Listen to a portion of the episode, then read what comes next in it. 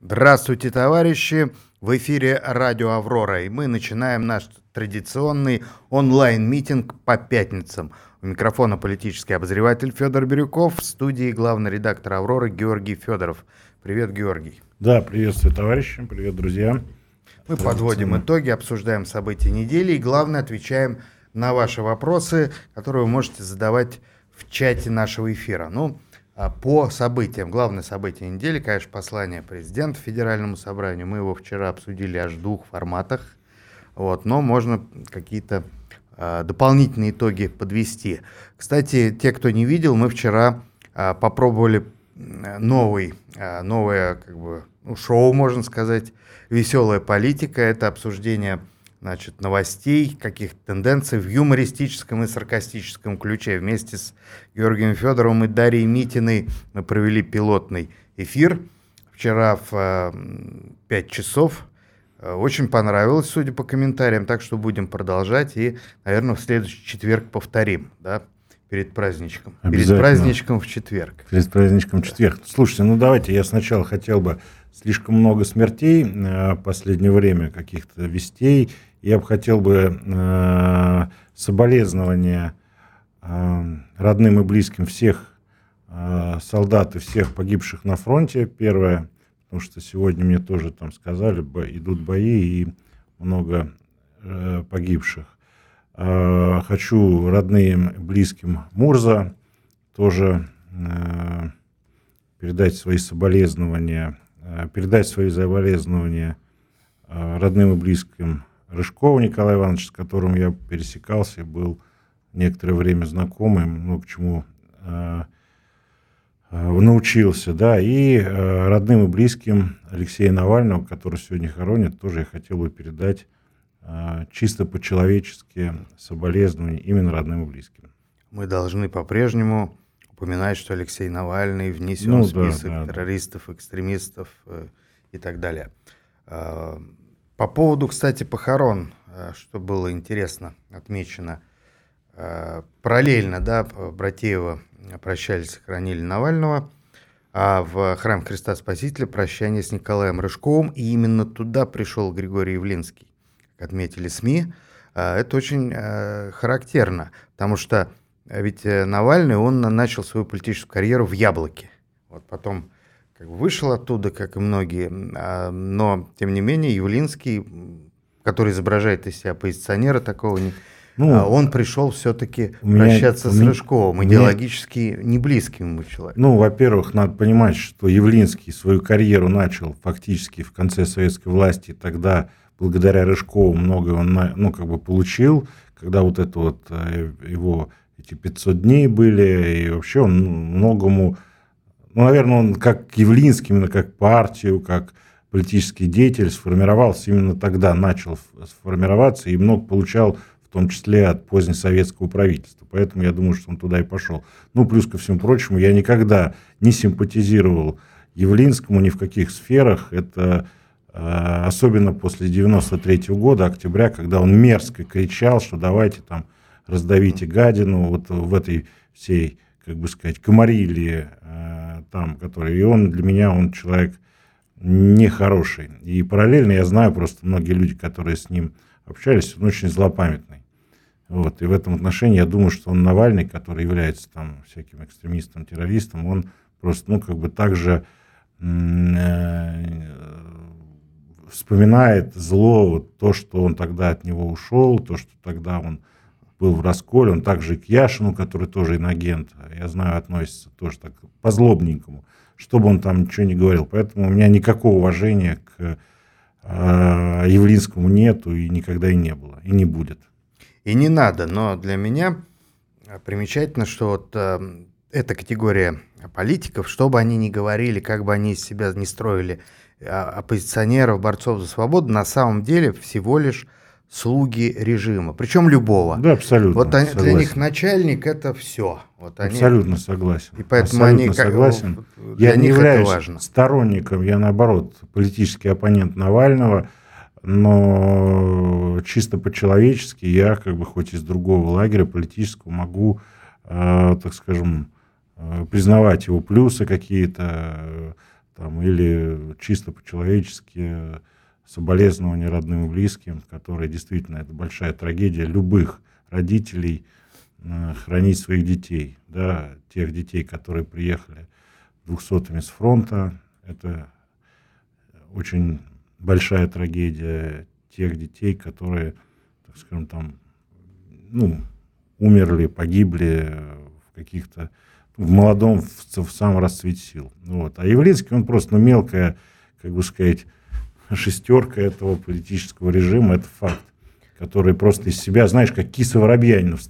Я вот его сравнил с кисой Воробьянина. Никогда там э, Воробьянину не протягивали руки, там, вот, который из себя строит какого-то там демократа, какого-то. А по сути, вот еще раз говорю, для меня вот лакмусовая бумажка октября 93 -го года, когда эта мразь, я про Явлинского, да, э, так скажем, э, призывала убивать людей с другим политическим взглядом. Где эта армия, почему нас не защищают, надо быстрее там все это делать. Ну, в общем, да, Явлинский как, ничтожный. Как и многие тогда демократы, а потом патриоты. Ну, вот такие моменты и становится понятно, да, кто, что это за человек, и это на заметку нашим зрителям, избирателям, чтобы не, не верили на слово. Можно говорить все, что угодно, а вот в определенные моменты возникает этот значит, э, такой рентген души. И получается, что человек просто верен любому начальству, какому угодно. Ну и я знаю просто, и все знают, как он там ходил вокруг да около администрации президента, вилял хвостом и хотел быть спарринг-партнером на этих выборах, потому что понятно, что там получил бы какие-то деньги, но, видимо, его услуги в нынешнем формате не нужны.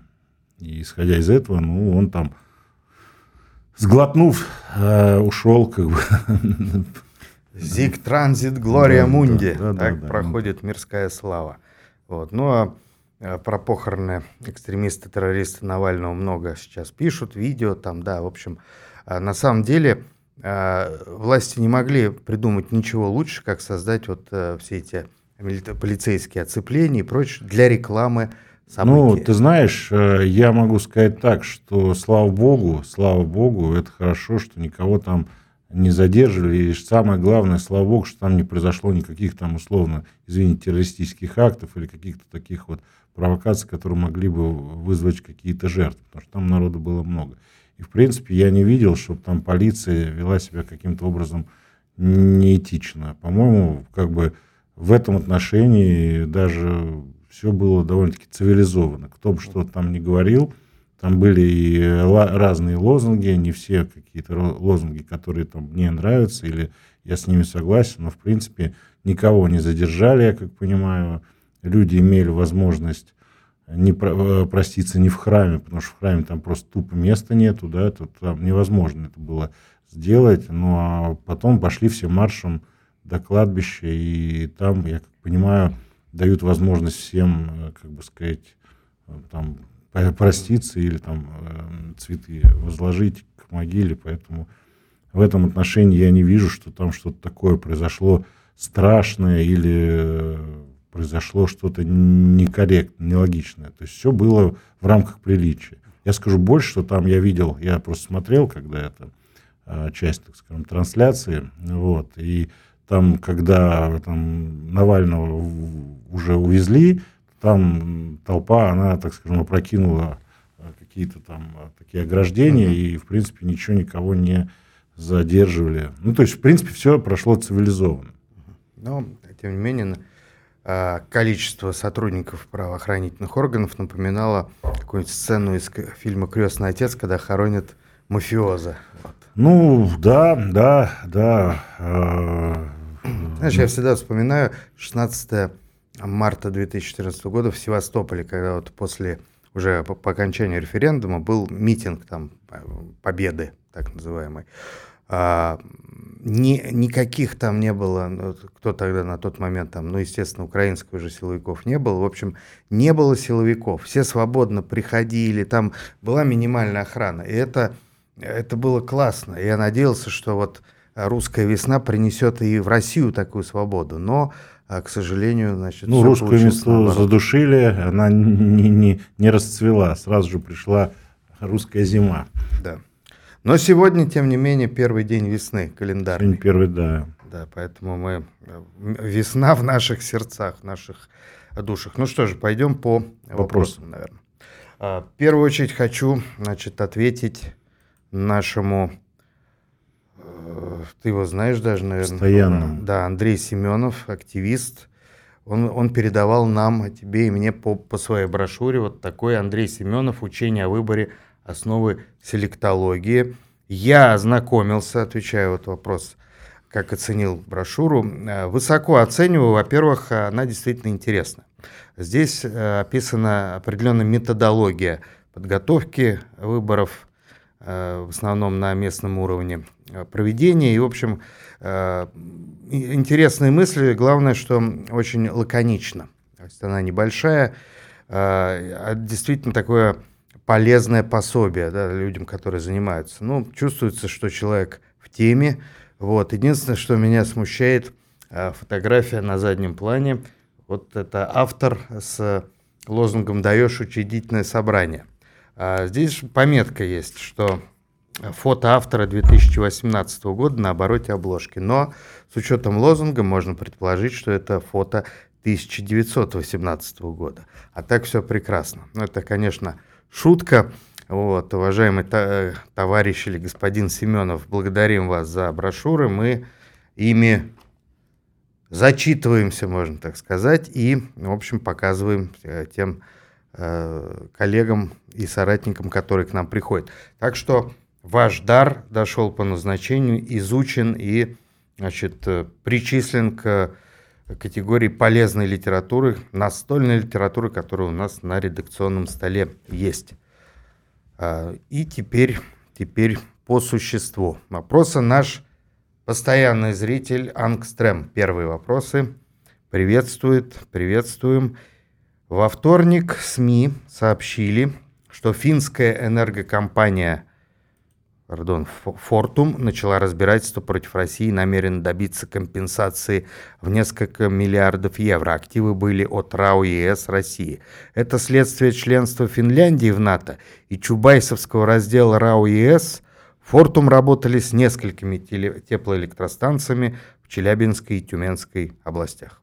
Ну, это следствие того, что действительно Финляндия стала из такого нейтрального государства с нейтрального статуса стало в статус, так скажем, членов НАТО, и надо понимать, что там такие в связи с э, СВО, с войной, э, э, такие антироссийские настроения увеличились. И в данном случае, видимо, там через Европейский Союз, через всякие вещи, связанные со взаимной так называемой солидарностью или взаимной такой вот координированной атакой на Россию были вот вот эти вот вещи и начаты в Финляндии. Ну, кстати, это не первая история, потому что я думаю, что какие-нибудь будут интересные, в кавычках, конечно же, прилетать вещи из других стран.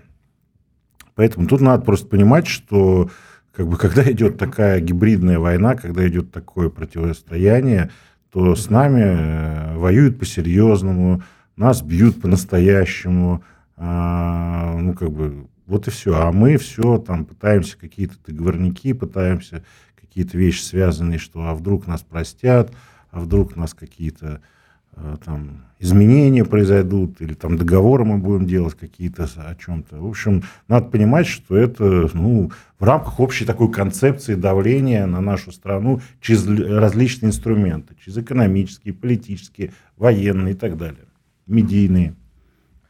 А вообще это говорит и об измельчании элит. И там, и здесь.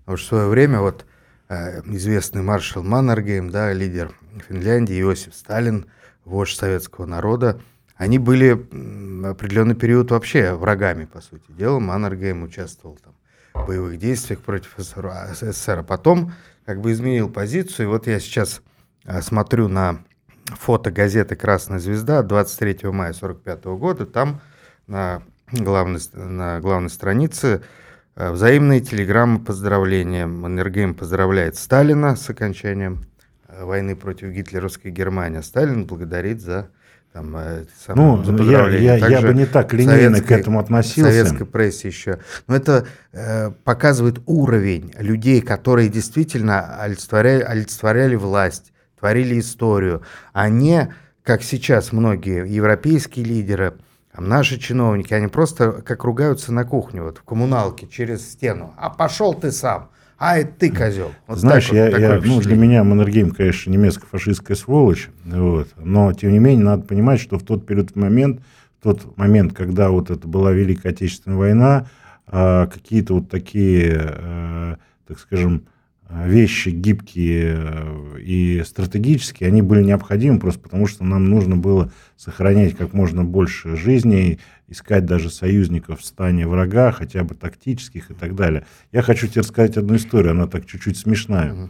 Вот, ну, э, все знают, что я не, небольшой поклонник наших либералов, но есть такой один иностранный агент, по-моему, я не знаю, или не иностранный агент, депутат Мосгордумы Рыжков – Владимир, да? А он в Мосгордуме сейчас? Он, не, он уже ушел из Мосгордумы, он как бы... Давно о нем ничего не слышал. Да, он, по-моему, уже после, что-то год уже живет в Германии, угу. после того, как СВО началось, он, так скажем, там разошелся, политически э, ушел куда-то в Тину, вот, но он из Алтая сам, и у него такой есть определенный какой-то э, русский юморок, и, ну, такие проявления угу. такого глубинного русского характера существует. Я с ним общался, он все-таки такой, как бы отличается от наших либералов, от Явлинского, от всех вот этих вот э, таких лицемерных совсем людей, хотя мы с ним политически, так скажем, разногласия имеем, бесспорно, мы разных политических взглядов, но тем не менее, я как-то слышал, он рассказывал такую историю, когда он э, в Алтае что-то там строили, в Алтайском крае, я не помню откуда он,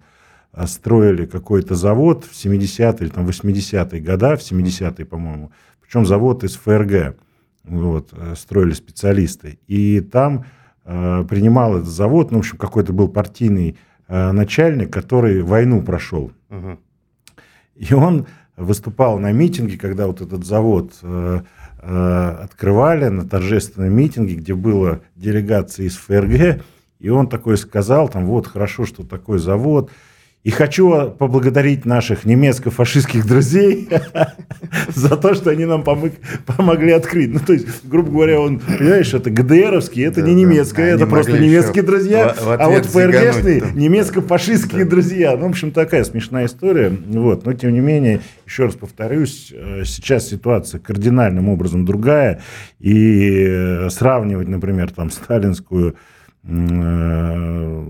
политическое руководство и нынешнее политическое руководство, это, мягко выражаясь, некорректно, потому что ни у Сталина, ни у э, там, его наркомов да, не было никаких интересов э, на Западе. Они действительно там, жизнью э, рисковали, их дети воевали, погибали, и они имели право, возможности делать какие-то поступки, которые, может быть, в какой-то степени были ошибочны, а в принципе мы видим, наверное, Правильно. даже правильные. Ну, это с их стороны как раз идет все сравнения постоянные, там вот да. использование и, э, я бы сказал так, неправомерное использование нашего исторического наследия для Не, того, чтобы слушай, себе там наша, себе наша власть, да, она очень умеет паразитировать на так скажем, славном нашем прошлом. Когда надо, пожалуйста, вам красный флаг победы. Когда надо, мы Сталина вспомним. Когда надо, проследимся насчет ветеранов, что-нибудь там такое сделаем, там, а когда не надо, там мы задрапируем мавзолей Ленина, да, когда не надо, мы, так скажем, там продолжим воровать, мы продолжим вводить деньги за рубеж и так далее. То есть вот это вот лицемерие, оно, конечно, самое плохое. В этом отношении там э, явный враг лучше, там Новодворская, которая была русофобкой такой патологической, она, как бы сказать, лучше, чем многие, которые сейчас рядятся в э, такие патриотические mm рясы, но по сути являются еще большими врагами и противниками нашими. Ты же помнишь скандал с открытием доски, э, доски Маннергейму, э, где там, значит... Не, ну там славные там, нацболы. Кто-то, ну, нацбол понятно, там участвовал же, по-моему... Мединский, Мединский, да. Вот. И, по-моему, Иванов был еще. Да, да. Они наверняка это придумали, подражание Сталину. Если Сталин в советской печати поздравлял Маннергейма с 50-летием, то вот мы откроем доску. Но они понимают, что это разные времена, разные цели. Вообще и сейчас все, да. вот такие. Да мы не такая хрень, сейчас, да. да, никому нафиг не нужна. И кроме, конечно же, возмущения, они ничего не добились. Там, там славный нацбол Тишин отличился. Да, да, да. Позор.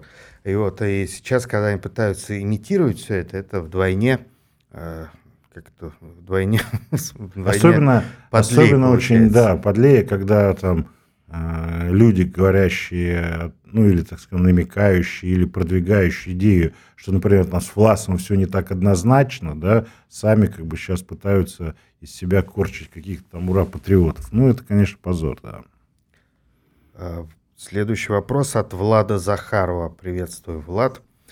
Президент в послании дал конкретное целеполагание. Бросайте пить, вставайте на лыжи, но не указал направление движения. Куда же ведет нас лыжня России? Э, далее, первая задача мы выполнили 24 года назад, когда самый пьющий президент РФ передал свой пост самому непьющему. Верите ли вы в то, что это послание не повторит судьбу предыдущих? как мечты Манилова Нет, в бессмертном так, э, творении Гоголя. Так я вот, например, в своем последнем э, посте в моем телеграм-канале Федоров здорового человека как раз сделал анализ прошлых как раз его э, этих э, обращений, да, и э, на базе, так скажем, там в Компартии Российской Федерации провели тоже анализ, я это использовал. Посмотрите, просто очень интересно, что он там обещал раньше, и что не получилось, а что получилось. Ну, я думаю, что да, это чисто надо воспринимать вот это вот э, чисто как э, обращение, чисто как э, предвыборный митинг. Ну вот пришел человек на предвыборный митинг, да, там собрались представители там Госдумы, избранного народа. Да, избранного народа. И он перед ними выступил. Вот я, так скажем, вижу так. Угу. Вот обещаю, надо сделать. А часть вот этих вот заявлений, которые Путин сделал, естественно, потом вечером нарезали из э, правильной интерпретации. Да? Ну, например, я не могу не согласиться с такими словами, что элита это не те, кто, я так цитирую, это не те, кто там в 90-е или позже каким-то образом там условно награбили себе деньги, да, или набили карман, как выразился. А элита это труженики, это те люди, которые воюют, настоящая элита это человек труда и так далее. Но это же можно согласиться. Или можно согласиться с тем, что люди, которые сейчас на фронте э, свою кровь проливают, они достойны прийти к управлению государством. Я напомню, что, например, после Великой Отечественной войны именно на плечи фронтовиков легло то, что нашу страну очень быстро э, удалось отстроить, вытащить из экономического, так скажем, кризиса и так далее и тому подобное. Я это аплодирую этому, но проблема в том, что вот эти вот ребятки, которые там сидят, из правящей партии, они, естественно, будут думать, ага, а зачем нам какие-то там фронтовики, зачем нам учителя, рабочие, да мы сейчас возьмем для виду парочку, посадим их куда-нибудь там на, в Государственную Думу а, или там в, в какие-то министерства, или даже кого-то там вице-губернатором, может, кого-то даже губернатором сделал, но вся система их переварит, и эти, так скажем, достойные люди, которые с фронта или придут э, попытаться что-то изменить, это не получится. Потому что при нынешней системе, которая 30 лет назад была создана, э, сменить социально-экономический курс и сделать вот эту вот кадровую революцию, ну, не получится. Поэтому, ну, как бы, к сожалению, слова многие правильные, но мы же понимаем, что почему бы раньше это не сделать было. А Или уже... даже кто... Почему никто не ответил там за несоблюдение, вернее, не, за невыполнение майских указов, которые были? Почему никто не понес ответственность за те провалы, которые нет? Вот, например, там Олег Шейн, мне сегодня сказали, там сделал себе пост, эм, что в прошлом году вообще ни одного самолета с 24 года в нашей стране не было сделано. То есть последний э, раз это было в 24 году, когда как бы было сделано первый самолет, по-моему, да, для, для нашей страны. Сейчас мы в детали уходим, но самое важное, что вот такие попытки э, деэлитизации или там изменения элит, они э, косметические, они предпринимались на протяжении всей новой российской государственности. Афганское да, поколение было встроено в систему, и губернаторы были, вот э, Громов Московской области, там ряд других. Потом из чеченского поколения тоже кого-то там э, встроили, причем, э, если мы проанализируем, то это же идет обработка людей. То есть, на самом деле, из, может быть, хорошего там офицера делают плохого бюрократа. Вот. Мы помним трагическую судьбу Лебедя, да, генерала Лебедя Приднестровского. А, Рохлина ты часто вспоминаешь. Но я скажу больше, что просто... И, и, и с рабочими. Урал-вагонзавод. Да. Был вот это какой-то там старик такой харизматичный, народный, тоже в Думе одного созыва. Всех их съели, по сути дела. Никого уже нет как на публичном поле. Ну, Илюхин, где и прочее, прочее, прочее. Ну, да, это война. К сожалению, а, не без потерь. Вот, и система, она как бы, ну, не то что жестче, да, а, ну, как бы, просто так система не реформируется. Система реформируется через борьбу, курс через фактически так скажем, противостояния и так далее. То есть просто так власти, люди, которые захватывают власть, люди, которые держат управление там, ресурсами, финансами, они просто так и, ну, не делятся этим. За все надо бороться, за права надо бороться, за свободу надо бороться, за социальную справедливость надо бороться, за товарищей надо бороться, за коллективную, так скажем, что-то в коллективе надо бороться. Ну, то есть без борьбы никуда. Ходить на выборы. В том числе. Обязательно в том числе, ногами живи. Да, да, в том числе. Надо всегда стараться активную гражданскую позицию выбирать у кого есть такие возможности. Потому что, как показывает практика, еще там, там несколько лет назад через какие-то акции протеста, митинги, через какие-то профсоюзные вещи и так далее можно было добиться результата. Сейчас мы уже видим, что ситуация изменилась кардинальнейшим образом, что уже даже для того, чтобы там, э, выступить против какой-нибудь управляющей компании, против застройщика, то, что мы делали еще да, не так давно, то сейчас любые попытки вот таких коллективных действий, они будут преследоваться э, в уголовном порядке и серьезными репрессиями. Но поскольку мы никого не призываем ни к чему противоправному, наоборот, стоим на страже закона, порядка и свободы, поход на выборы никаких последствий ни для кого не будет иметь э, плохих. То есть сходить на выборы, проголосовать, как велит совесть, да, или взгляды, а не как говорит начальник. Это право пока, которое не оспаривает система. Да, пока но, есть но, такая, пока такая да, возможность есть. Плохо то, что многие люди просто это право сами отвергают. А зачем? А все решено. А вот уже что там? Ну, Нет, я могу сказать товарищи, так, что... не все решено и все возможно. Ну и, во-первых, во-вторых, еще я, я как понимаю, существуют силы, которые, э, ну, как бы такие настроения стимулируют и поддерживают, что все решено, от тебя ничего не зависит и так далее и тому подобное. Потому что все вот эти а, все, реши, э, все решальщики, то, что все решено, они, э, ну, как бы играют на власть, это однозначно. Да, и вот э, у меня просьба и предложение к нашим зрителям. Давайте, ну, мы будем же обсуждать, допустим, после выборов, наверное, может быть, в понедельник, после трехдневного голосования, или там, может быть, в рамках вот этого онлайн-митинга, э, вообще выборы. Пишите в комментариях, кто ходил, кто не ходил, почему, что заметил.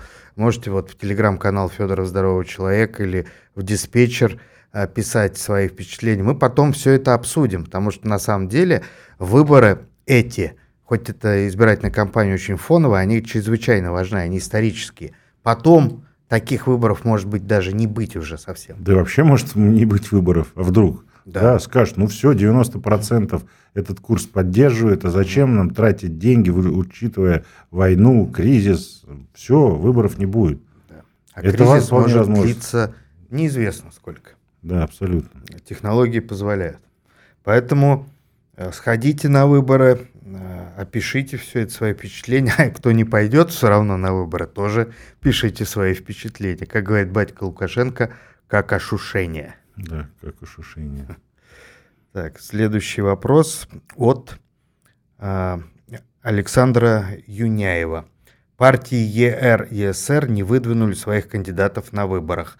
Дает это право новому президенту изгнать эти партии из Госдумы, как изжившие себя, так как они отказались от политической борьбы. Кстати, молодец Александр Юняев. Мало кто обращает внимание на тот факт, что действительно Единая Россия не выдвинула своего кандидата, а президент, вернее, кандидат Владимир Путин, он же самовыдвиженец. Да, э, ну, я могу сказать так, что по закону удалить из парламента указом президента политические партии, которые представлены там, невозможно. А, возможно распустить Государственную Думу, назначить новые выборы, а дальше, как бы сказать, а, уже в результате этих выборов там, и так далее, какая-то из этих партий может не пройти пятипроцентный барьер и не стать парламентской партией. Но я в этом отношении по поводу «Справедливой России» возможно, да, потому что э, как бы «Справедливая Россия», я как бывший член партии «Справедливая Россия» вижу, что, к сожалению, отказ от политической борьбы на лицо –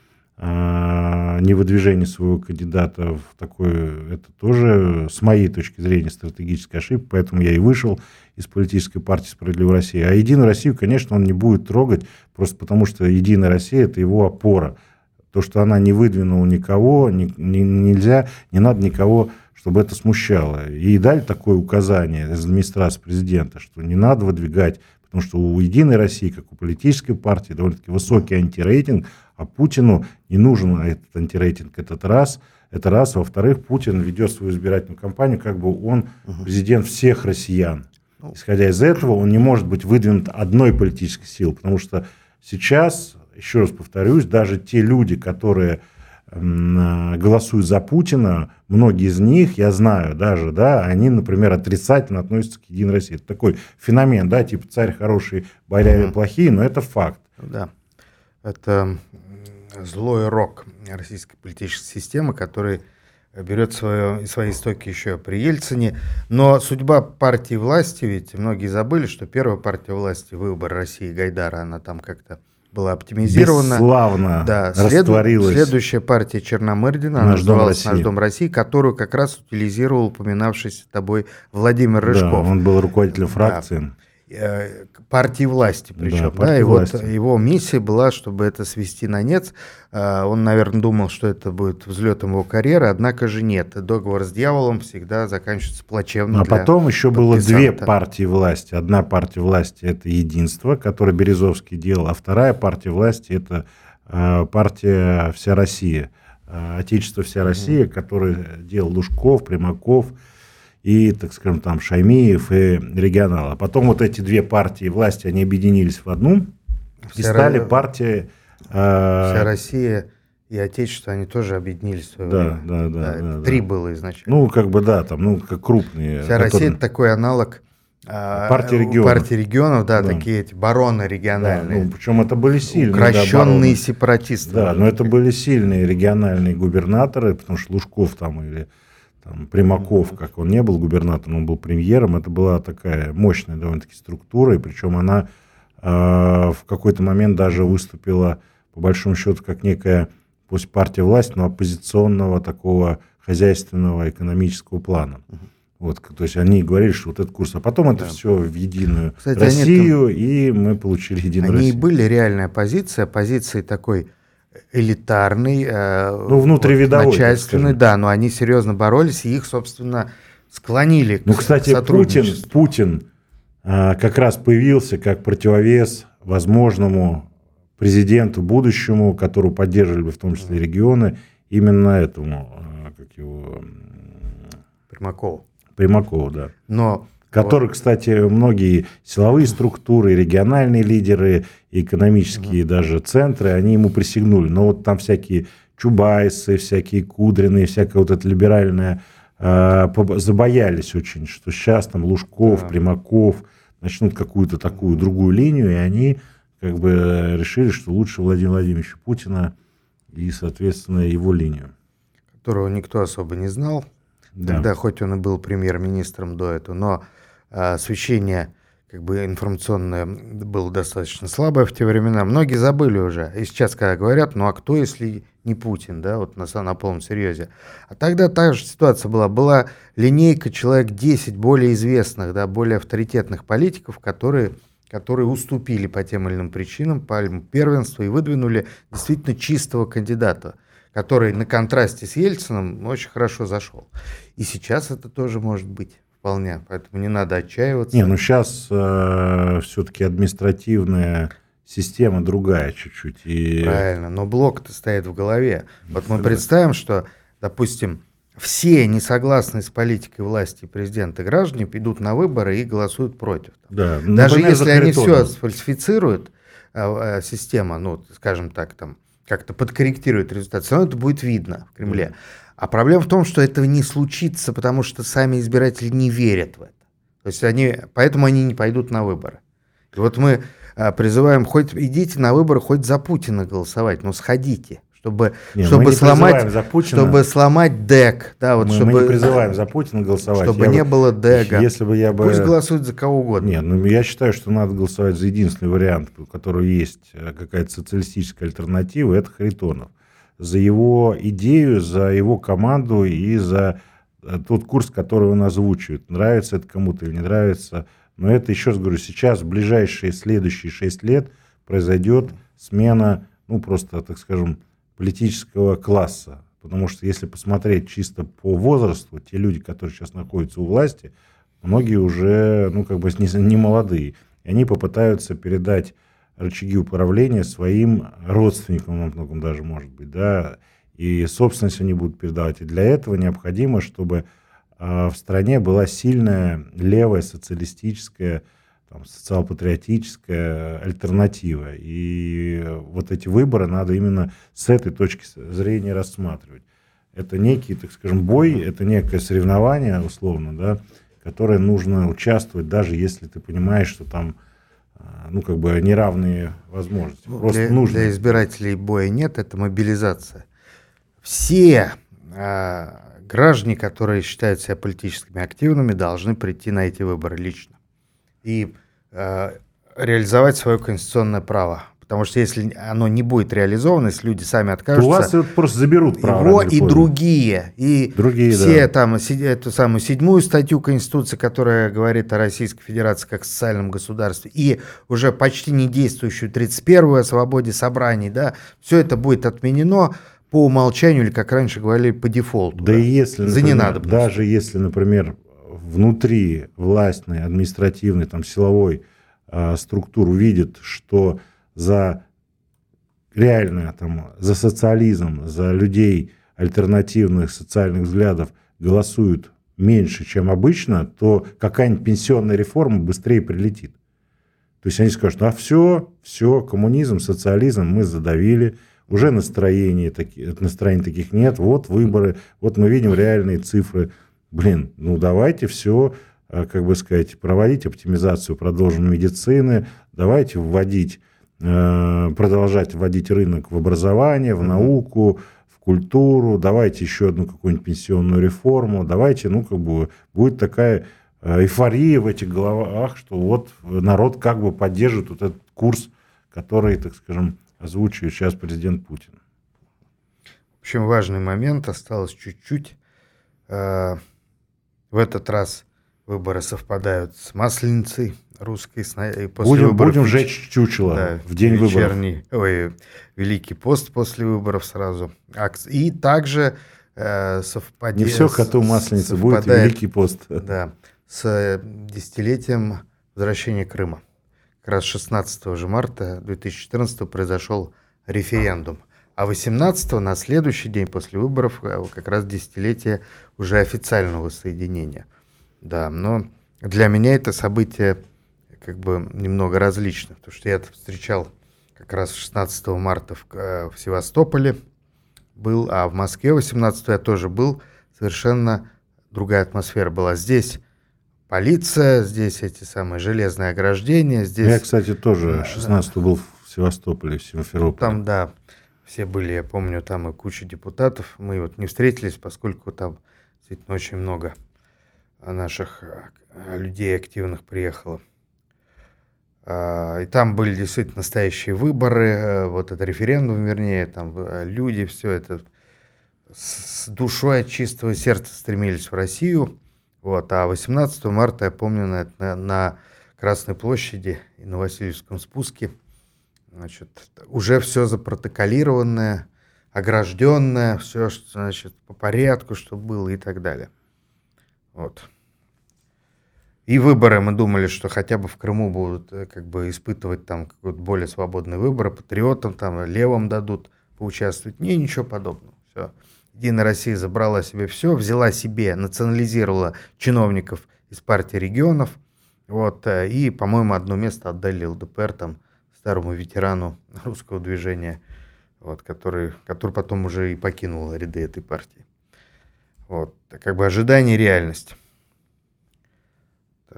Георгий, тебя заинтересовал какой-нибудь вопрос? А, так, смотрим. Да, потому что очень много, скажем так, э, обсуждений друг с другом. Это серьезно затрудняет процесс. Так, вот интересный вопрос. Бушкова Лариса. Ваше мнение, для чего левые, рудой и так далее агитируют портить бюллетень? Ведь приход на участок – это плюс процент, а испорченный в мусор. Почему нет единства? Ну да, левое движение э, раскололось по, так скажем, в том числе и в первую очередь по отношению к СВО, к, СВО, к армии. Плюс ко всему произошел раскол по территориальному признаку, потому что э, кто-то из левого движения остался здесь, а кто-то уехал, естественно, так скажем, попал под влияние в том числе и определенных внешних сил. Рудой, как мне кажется, заблуждается, это в лучшем случае просто потому, что он не один еще до сегодняшнего дня – ни один, я еще раз подчеркиваю, ни один бойкот или порча бюллетеней не приводили никаким результатам. результатам.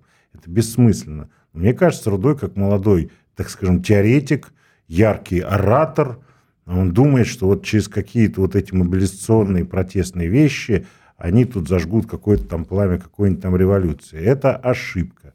И она, вот эта вот ошибка играет на, на власть. Все, точка. Я даже сомневаюсь, что он рассчитывает на какой-то эффект. Мне кажется, это такая Пиар. удобная поза. Ты радикально призываешь э, не приходить на выборы, из этого не будет ровным счетом ничего, поскольку бойкот выборов имеет смысл только когда есть, есть нижний нижняя пород. планка. Да. Да. Либо, либо любые бойкоты имеют э, смысл, например, в структуре индийского общества, когда через определенные, так скажем, э, солидарность, горизонтальные связи любые решения, э, так скажем, верхушки или, так скажем, коллективов внутри этого общества, они принимаются к исполнению всеми.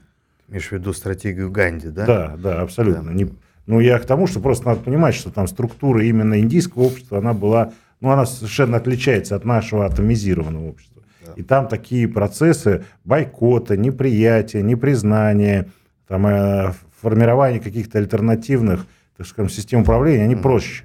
И они получались. У нас же в данном случае, когда у нас атомизированное общество, когда у нас нет практически, так скажем, сильной, я имею в виду, там, глубинно пронизывающей uh-huh. политической силы. Ну, например, в Чечне, в Чечне такие процессы возможны. То есть, если тот или иной там, лидер того или иного тейпа решат, что нужно сделать так, они через свои горизонтальная связь доводит информацию до каждого, так скажем, члена этого тейпа, и с большой вероятностью так и будет. Ну, просто потому что там такая структура социальное общество и традиции. Диаспора имеет возможность да, так то же самое. Я и говорю, например, там какие-то, да, диаспоры, которые тоже а, встроены mm-hmm. в определенные со своими а, внутренними, иногда очень даже, так скажем, невидимыми взаимоотношениями. Это тоже очень интересный момент. Вот у нас а, и власть говорит о традиционности, традиционализме. По сути дела, не понимаю, что это такое. Традиционное общество – это общество, которое стоит на пред, предыдущей ступени развития по отношению как бы вот к такому а, внешнему обществу. Не, ну я тут, во-первых, я могу сказать так, что традиции бывают разные.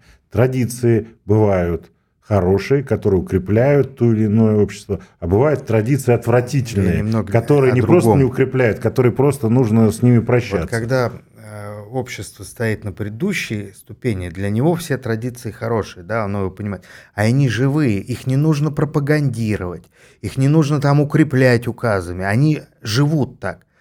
А когда искусственно создают традиции, это, ну, как бы в лучшем случае ярмарка получается, там, народных промыслов, не более О, того. можно отвечу на вопрос? Давай. Кто кому дает Валентин Смирнов указание АП ГД или ГД АП? Ну, перевожу, а администрация президента Госдуме дает или Госдума дает администрация президента? Конечно, администрация президента дает, э, управляет Государственной Думой через какие-то свои инструменты, депутаты, через какие-то свои, так скажем, вещи. Вот и все. Но надо понимать, что Госдума тоже неоднородна. То есть, если, например, партия «Единая Россия» – это прямое управление, там, а, ЛДПР – прямое управление, там, «Справедливой России», так как Миронов имеет возможность к Путину ходить напрямую, там сложнее чуть-чуть, КПРФ не подчиняется прямому управлению за администрацией президента. Да, там существуют тоже разные, так скажем, влияния, но тем не менее в целом Государственная Дума контролируется партией «Единая Россия», у партии «Единая Россия» конституционное большинство, и, соответственно, даже если все партии против какого-то закона проголосуют, все равно он будет принят.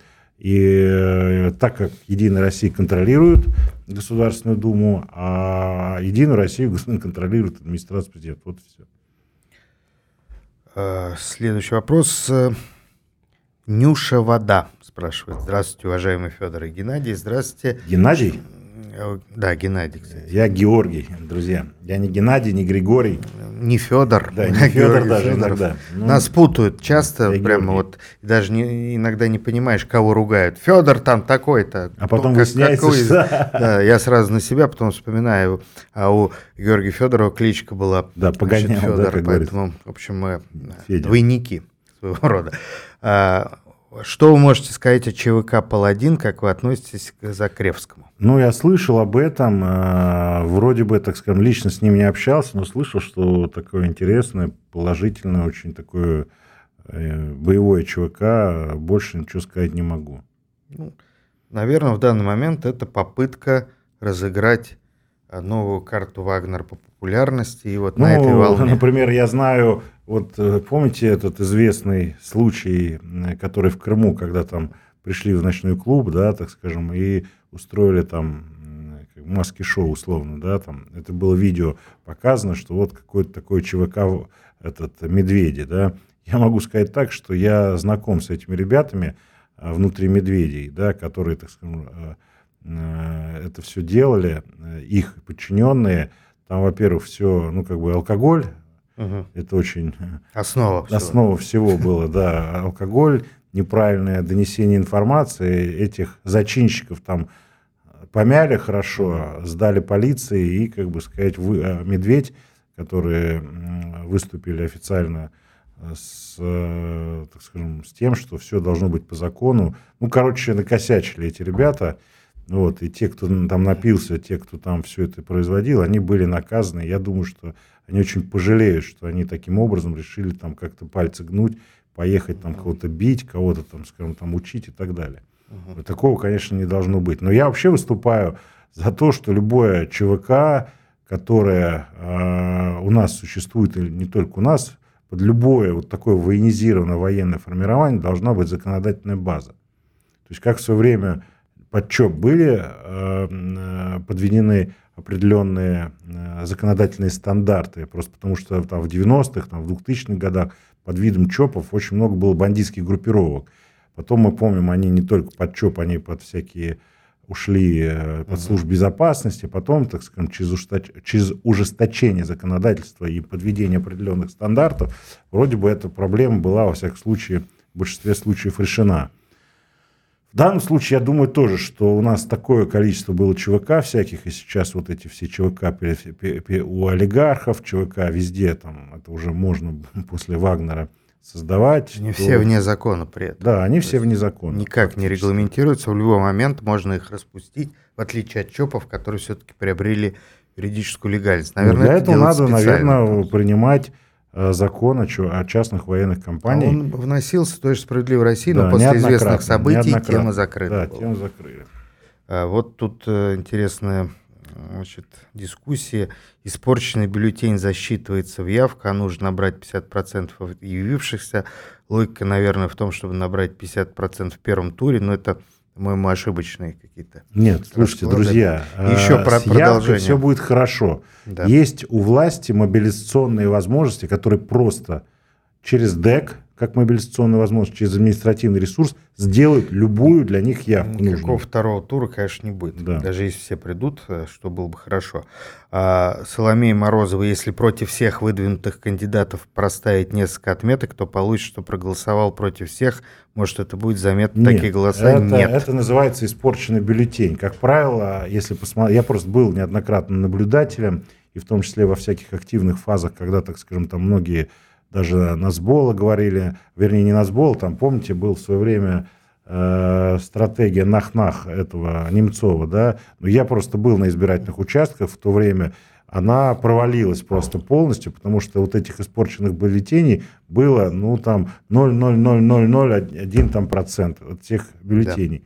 И, соответственно, она просто не имеет смысла. И если вы против всех, вы просто испортите бюллетень, будет э, показано, что явка, так скажем, ну, то есть вы повысите явку, но ваш бюллетень просто будет утилизирован, а таких утилизированных будет меньшинство. Ваши Лучше действия... этот ваш бюллетень направить именно в конкретному кандидату. Подобное действие полностью обесмыслит ваше появление на избирательном участке. Еще вот Константин Николаев советует забрать бюллетень с собой, тоже абсолютно бессмысленное действие, но если вы коллекционируете, то, может быть, ну да, может потом быть, потом, продадите. Потом, потом как-то сделать Хотя... музей бюллетеней. Так, ну что же, я думаю, что мы уже будем завершать. Через 10 минут нам нужно начинать прямой эфир «Аврора на линии». А, мы благодарим всех наших зрителей, подписчиков, э, слушателей за внимание, за вопросы. Пишите дальше. Мы в следующий следующую пятницу выходной праздничный день. Ну, поэтому... Ну, в четверг мы все-таки проведем, посмотрим, в каком формате митинг. Может, это будет... Совместный, может Да, совместный. Веселые ответы на веселые вопросы пишите весело. Или грустные вопросы, да. да. Подписывайтесь на телеграм-канал Федоров Здорового Человека, на телеграм-канал Диспетчер, это мой, на наш канал Радио Аврора 9.0 в данный момент. Если а нас снесут, подписывайтесь на Радио Аврора 10 и так далее. Следите за публикациями в наших телеграм-каналах, в соцсетях, там вся основная актуальная информация. А, благодарим вас. Ну, ставьте Не... лайки, распространяйте это да, видео, естественно, да. поддерживайте Аврору. Репостите все вот наши эти самые обычные фразы. Мало кто слушается, но надеемся, все-таки однажды кумулятивный эффект сработает, и все мы будем работать в едином порыве на общее дело. Сейчас небольшой перерыв. Георгий Федоров с вами а, попрощался. Счастливо. Прощается. Ну, а мы встретимся через 10 минут а, в рамках прямого эфира «Аврора на линии». Пока.